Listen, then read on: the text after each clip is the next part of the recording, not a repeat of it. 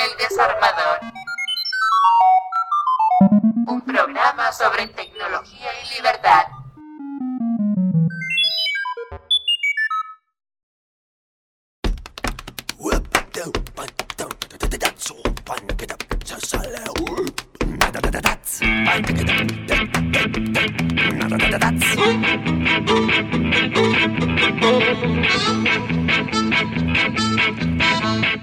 Bienvenidas a un nuevo programa. Hoy seguimos mostrándote cómo defender tu privacidad en un momento en que las tendencias legales, políticas y tecnológicas amenazan el anonimato y el libre acceso a contenidos en línea como pocas veces antes. Síguenos en los próximos 30 minutos para conocer y aprender sobre el navegador Tor. ¿Qué es? ¿Cómo funciona? ¿Quién lo utiliza? ¿Quién lo desarrolla? ¿Qué no hacer con el navegador Tor? Qué tiene que ver con eso de la Deep Web y sobre todo cómo podemos contribuir y apropiarnos de esta herramienta. Un programa completo y además con la compañía de nuestro querido amigo Israel, desarrollador de Tor.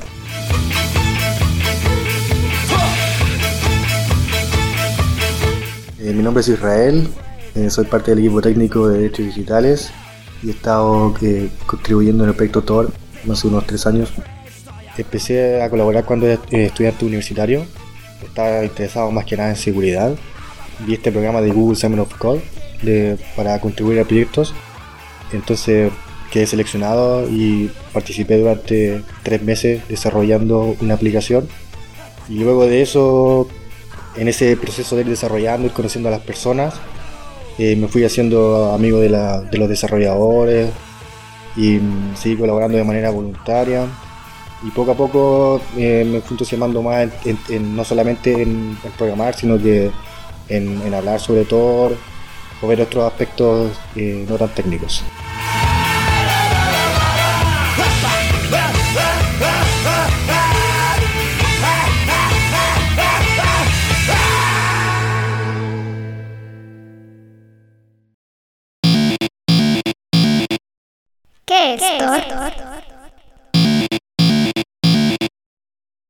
Nos hemos habituado mucho a Internet y constantemente compartimos información sobre nosotros y nuestra vida privada, qué comemos, a quién vemos, a dónde vamos y qué leemos.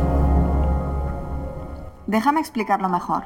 Ahora mismo, si alguien quiere averiguar cosas sobre ti, vería tu identidad real, tu localización exacta, tu sistema operativo, todas las páginas que has visitado y el navegador que utilizas para la web y mucha más información acerca de ti que tú probablemente no querías compartir con extraños que pueden usarla para perjudicarte.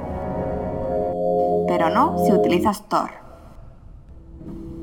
Tor Browser protege tu privacidad e identidad en Internet. Tor asegura tu conexión con tres capas de cifrado y la dirige a través de tres servidores administrados por voluntarios alrededor del planeta, lo que nos permite comunicarnos anónimamente a través de Internet.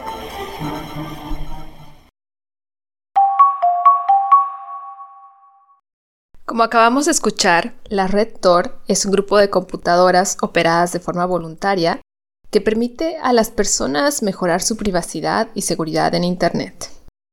En lugar de establecer una conexión directa, la red Tor se conecta a través de una serie de máquinas intermediarias, lo que permite compartir información en redes públicas sin comprometer tu privacidad.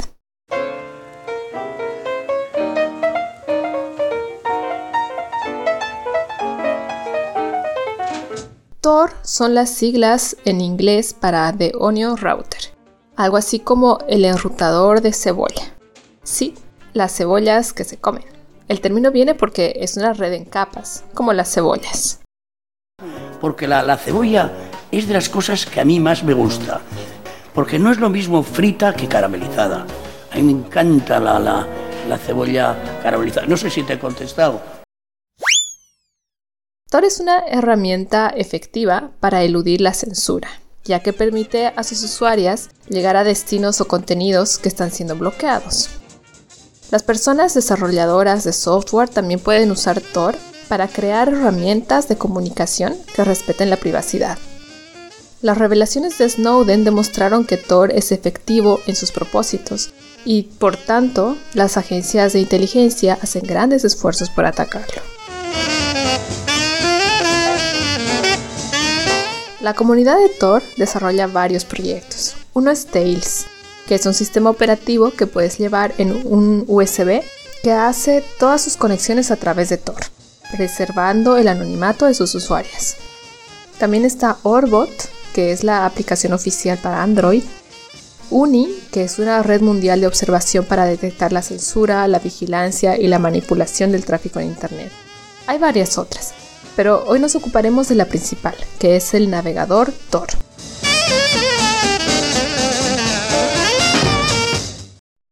¿Por qué necesitamos el navegador Tor?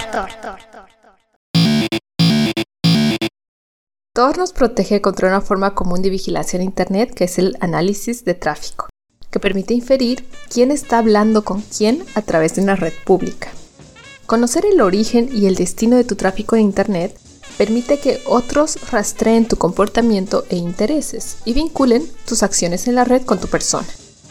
El análisis de tráfico puede poner en riesgo tu trabajo y seguridad física al revelar quién eres y dónde estás.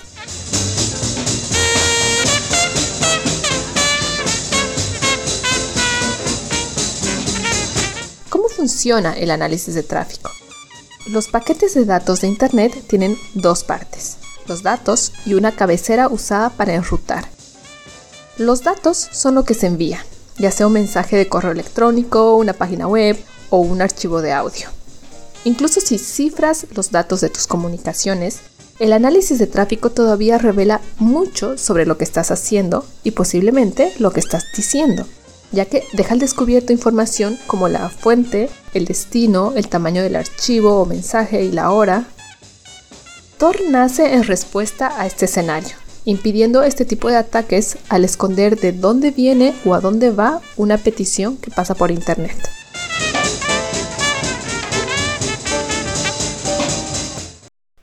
¿Quién usa el navegador Tor? Tor protege a las personas que quieren evitar ser rastreadas cuando navegan por sitios web. El navegador Tor también se usa para conectarse a sitios de noticias, servicios de mensajería instantánea y otros sitios web cuando estos son bloqueados por los proveedores de Internet. Entonces podemos decir que personas de todas partes y con perfiles muy diversos utilizan Tor.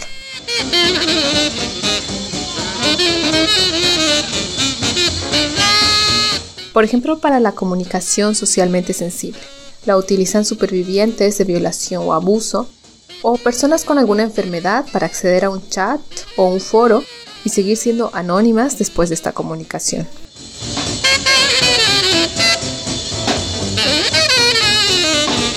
Un periodista usa Tor para comunicarse con más seguridad con los denunciantes y disidentes. Las organizaciones no gubernamentales usan Tor para permitir a sus trabajadoras conectarse a sus sitios web oficiales mientras están en un país extranjero, sin dejar saber a las personas de alrededor que están trabajando con esta organización.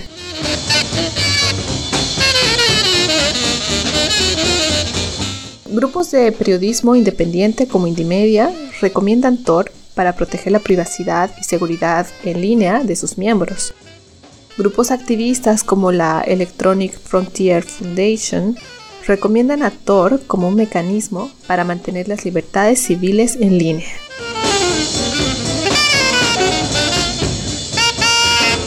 Un grupo de ciudadanos que quiere publicar evidencias en un caso de corrupción usa los Onion Services de Tor para publicar contenidos.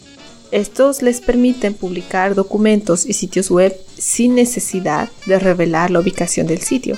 Y es una medida muy eficaz contra la censura, porque si nadie puede ubicar desde dónde estás publicando la información, es muy difícil que te la puedan bloquear.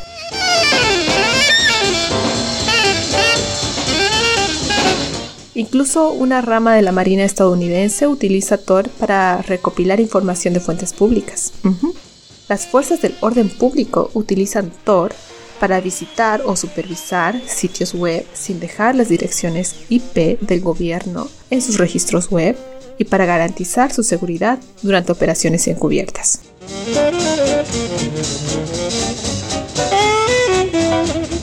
La variedad de personas que utilizan Tor es en realidad una parte de lo que lo hace tan seguro.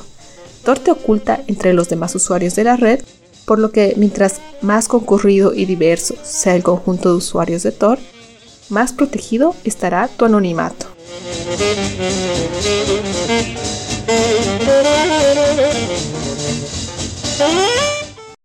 ¿Cómo funciona el navegador Tor?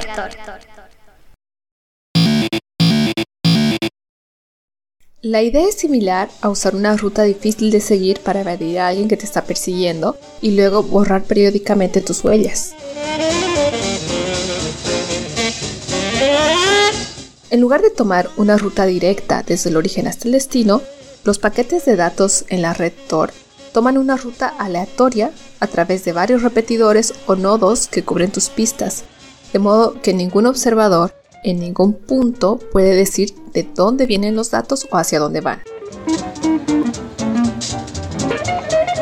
Además, las comunicaciones van cifradas. Si estás abriendo un sitio web, lo que ocurre es que el software de tu computadora cifra la solicitud de la página web tres veces y la envía al primer relay o nodo. El primer nodo sabe que la solicitud viene de ti, pero no sabe cuál es la página que quieres abrir. Le quita la primera capa de cifrado y la pasa al segundo nodo. El segundo nodo quita la segunda capa de cifrado y la pasa al tercer nodo. El tercer nodo quita la última capa de cifrado y envía la solicitud al sitio web, pero no sabe que esta solicitud vino de ti. Pero, ¿qué es un nodo de Tor?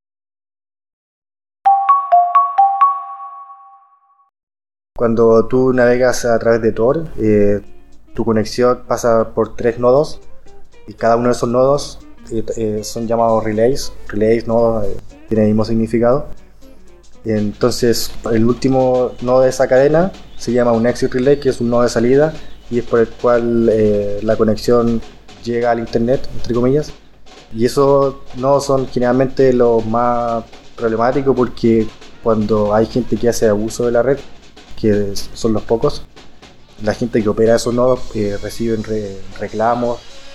Entonces por eso es tan difícil conseguir de que se instalen esos nodos alrededor del mundo. Aquí en Latinoamérica el número debe variar entre 15 20 exit relays. La mayoría está centrado en Brasil. Eh, no sé, en Perú no hay, en Bolivia no hay, en Chile hay uno. Entonces tener más exit relays eh, también ayuda a la diversidad de la red de que no todos los nodos de salida estén concentrados en una cantidad de países, sino que se pueda de expandir al mundo.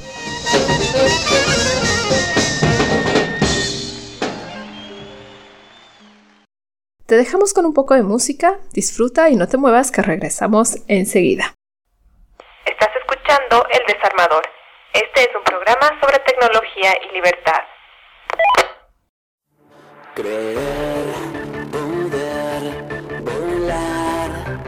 De metal sin poder levantar el vuelo, creer, vivir con dignidad, en plena libertad, sin saber que todo es engaño.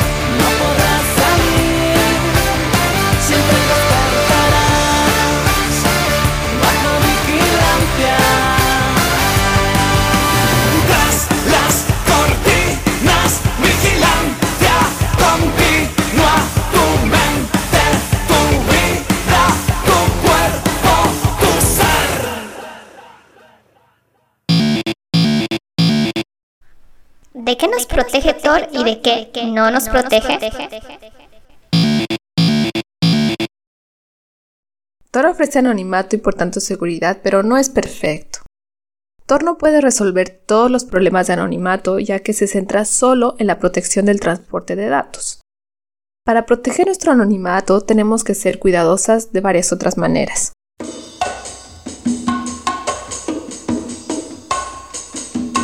No es muy complicado en realidad, solo tenemos que pararnos a pensar un momento.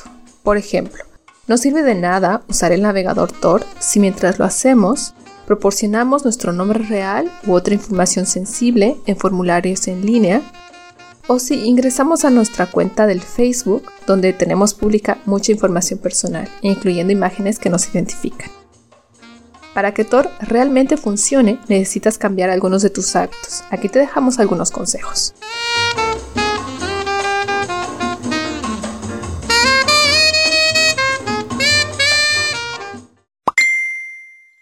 Usa el navegador Tor.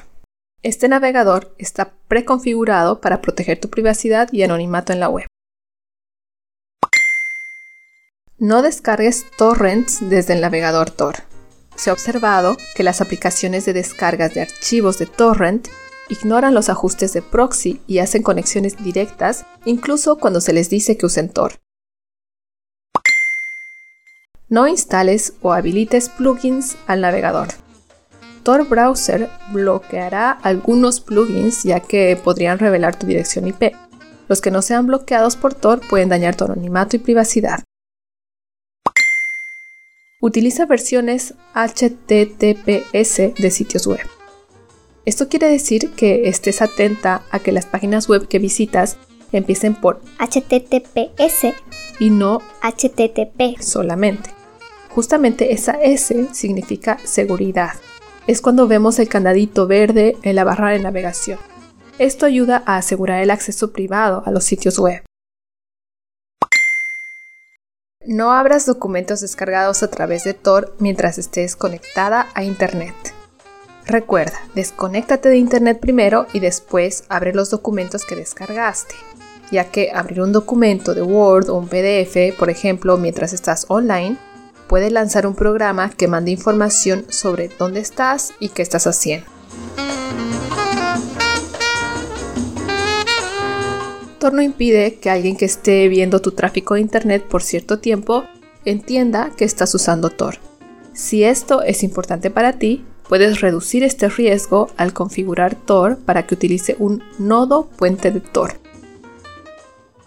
En última instancia, la mejor protección es un enfoque social. Cuanto más usuarias de Tor haya cerca de ti y más diversos sus intereses, menos probable será que te identifiquen como una usuaria de Tor. Así que está bien tener cuidado, pero en general, solo necesitas entender lo que Tor hace y ofrece. ¿Quieres empezar a utilizarlo? Para instalar Tor solamente tienes que ir al sitio web torproject.org y escoger la descarga que corresponda a tu sistema operativo. Una vez que descargaste el archivo, tienes que abrirlo y ejecutarlo. El procedimiento no requiere ningún conocimiento técnico y la herramienta está pensada para que cualquiera pueda usarla sin demasiadas complicaciones.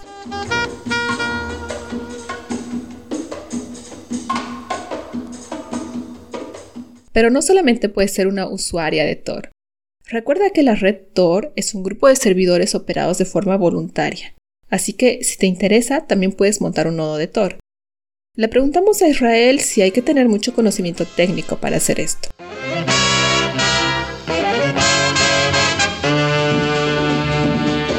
No, de hecho es bastante fácil eh, montar un relay, por ejemplo usando Debian es cosa de instalar el paquete de Tor y, dar algunos parámetros de la configuración.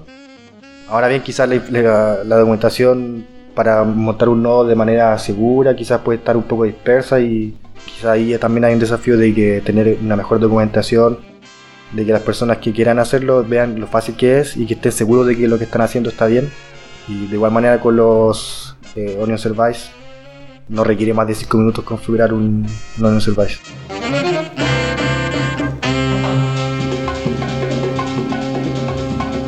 Escuchaste que Israel dijo Onion Service. ¿Qué es un Onion Service? Permite a clientes y nodos ofrecer servicios ocultos. Es decir, se puede ofrecer un servidor web, servidor SSH, etc., sin revelar la dirección IP de los usuarios que visiten estos sitios web. Por ejemplo, si tienes información sensible sobre un caso de corrupción que quieres publicar en Internet, puedes usar un Onion Service para que las personas que vean los documentos no estén revelando su IP al hacerlo. ¿Qué tiene que ver Tor con la Deep Web?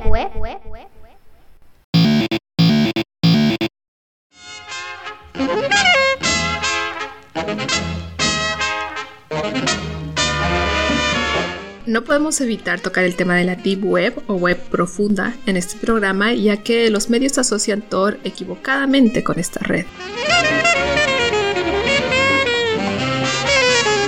En otro programa hablaremos extendidamente de la Deep Web pero para dejarlo claro por ahora, imagina Internet como un gran libro con un índice que nos ayuda a encontrar dónde están las páginas que queremos ver. Ahora, puede que existan capítulos en el libro que se hayan quedado fuera del índice o que usan otro tipo de índice. Lo que los medios llaman la Deep Web no es más que los sitios web que no han sido indexados al índice mediático del Internet y por tanto los buscadores comunes no las pueden encontrar.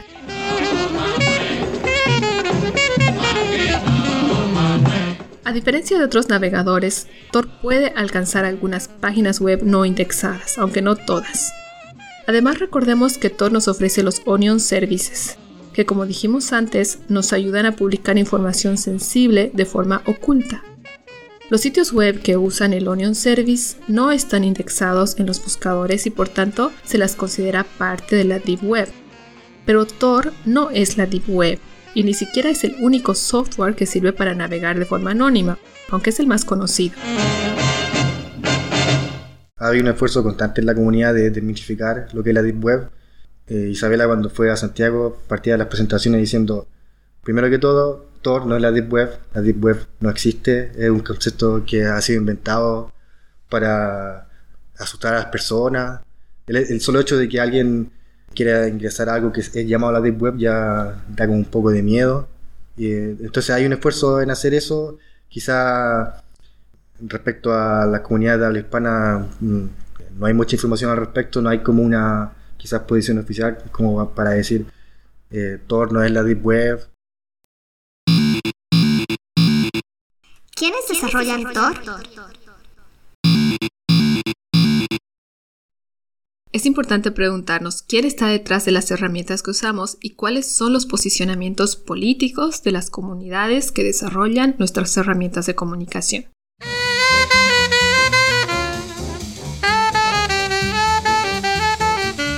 Aunque el navegador Tor comienza a desarrollarse unos años antes, en 2006 nace el Tor Project como una organización sin ánimo de lucro que sostiene el desarrollo del navegador Tor y de otras herramientas para mejorar la privacidad y evadir la censura. está ubicada en Estados Unidos y gran parte de las personas que trabajan y contribuyen con el proyecto lo hacen de forma voluntaria. Otra parte están financiadas con fondos provenientes de fuentes públicas para desarrollo industrial o investigación académica. Pero vamos a preguntarle a Israel que conoce a la comunidad de desarrollo más de cerca. Personalmente lo que me gusta de la comunidad de Tor es que eh, es una comunidad eh, bastante abierta de mente para eh, discutir un montón de cosas y no quedarse solamente en la parte técnica de estar eh, cinco días discutiendo el protocolo de encriptación, sino que discutir las cosas que van más allá, por ejemplo, la misma instancia que hemos tenido en estos días sobre hablar de su global. Y creo que un, desafío para el futuro es, que se involucre más gente de otras partes, no solamente mm, como usuarios, sino que también como productores. En este caso, sí que Tor se masifica en Latinoamérica, que también sea fruto de una producción propia de esta herramienta, de sentirnos parte de, de estar colaborando en esta red. Colaborar con el desarrollo de la herramienta es un aspecto clave, y más en un momento en que la privacidad y el anonimato están cada vez más amenazados por nuestros gobiernos aquí en Latinoamérica. Sí, creo que la privacidad y el anonimato son muy importantes aquí en Latinoamérica. Y mm, en ese sentido, la infraestructura nacional de cada uno de los países eh, es mucho eh, más débil, por decirlo de alguna manera, en comparación con Estados Unidos o Europa.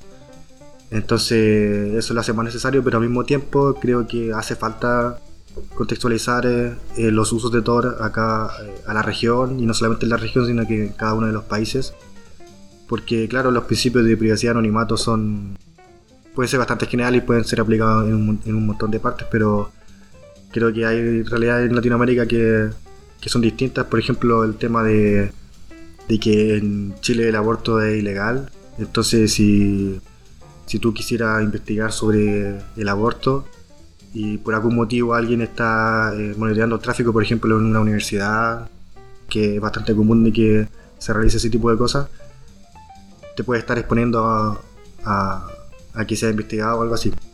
Entonces creo que hace falta ir a, las distintas comunidades y aprender eh, cuáles son los casos de uso.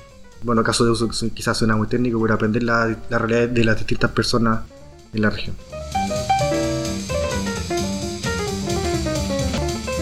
Si bien creo que um, un desafío es eh, conectarse más con, con las comunidades locales, igual me gustaría ver eh, como opinión personal me gustaría de que se involucraran eh, más personas técnicas desde la región para poder armar eh, mayor capacidad. El tema de los relays, de correr relays en la región y que, que se arme un grupo y, y que de repente ahí se pueden armar más ideas o llegar a más lugares.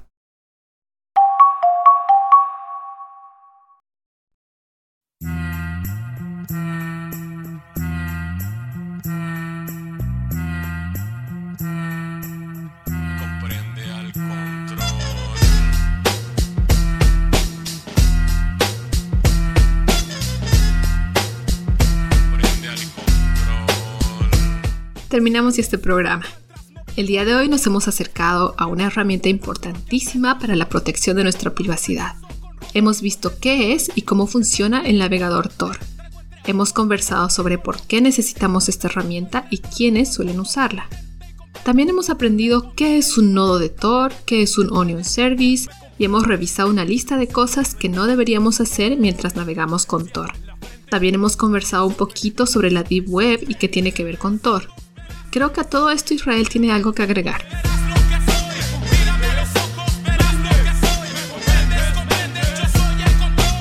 Me gustaría agregar de que en, esta invitación a, que más gente técnica se involucre, de que el ecosistema de Tor es bastante grande y no hay que ser un experto programador, programador en C para involucrarse en la comunidad.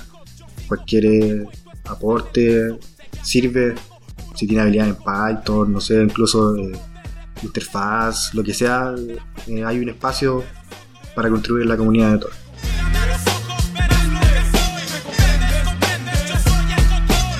Bueno, y con eso hemos terminado. No se olviden visitar nuestra página web eldesarmador.org para revisar nuestras fuentes y otros enlaces de interés. Chao Israel, gracias por acompañarnos. Chao. Mírame a los ojos, verás lo que soy. Mírame a los ojos, verás lo que soy. Me comprendes, comprendes, yo soy el control. Ha sido una realización de Emilia Hacker Producciones. Cambio y fuera.